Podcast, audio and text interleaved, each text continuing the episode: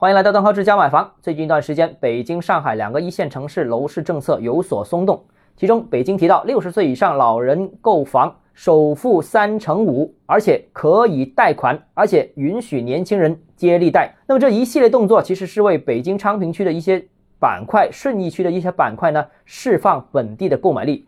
这个以上区域都是北京的一些外围区域。那住房紧张程度肯定是比核心城区低得多的，所以呢，其实本质上是松绑外围区域的一个购房需求。由于一线城市是不能随便松限购的，那于是呢，就针对这些刚才所说的特定区域、特定产品啊，比方说是老产品啊，这个当然是一个噱头了。特定人群，就说六十岁以上的人群进行松绑。那实际上呢，老人家购房需求并不大，而且购房能力也不强。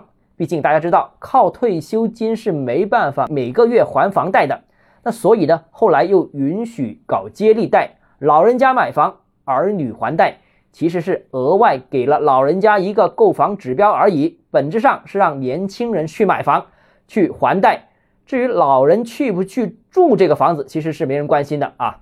呃，而且这些区域呢比较远，配套又不足，又没有亲朋好友，那谁会跑去那边住呢？而且是老人家单独去那边住，我觉得不太可能了。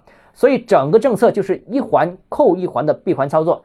这个环绕了一大圈，其实还是变相对某些特定的区域放开限购，释放第二居所的需求，释放投资购房的需求。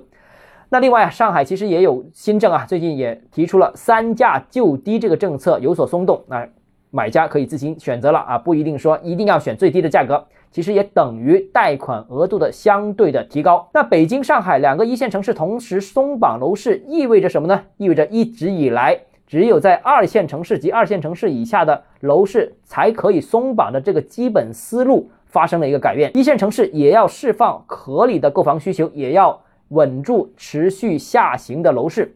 一线城市房地产如果能够稳的话，对周边市场甚至是二三四线城市的楼市走稳。是起到积极的作用。一线城市的房价如果能稳的话，也能呃缓解房企的压力，也能缓解整个房地产行业的压力，甚至缓解中国经济的压力。所以如此看来啊，这个同是一线城市的广州，我个人觉得近期也不排除有可能有动作啊，甚至力度超过北京、上海都不奇怪。毕竟啊，广州房价在四个一线城市当中是。明显最低最低的，而且低很多，市场又没什么泡沫，而且呢，近期呢也是四个一线城市当中显示数据当中的库存最大的。一个城市，所以广州不排除啊，我之前已经提过，金九银十可能有机会松动。那至于深圳呢，政策走向，我个人觉得有楼市以外的其他考虑，所以现在很难判断，仍需观察。好了，今天节目到这里。如果你个人购房有其他疑问，想跟我交流的话，欢迎私信我或者添加我个人微信邓浩志教买房六个字拼音首字母小写就是微信号 d h e z j m f。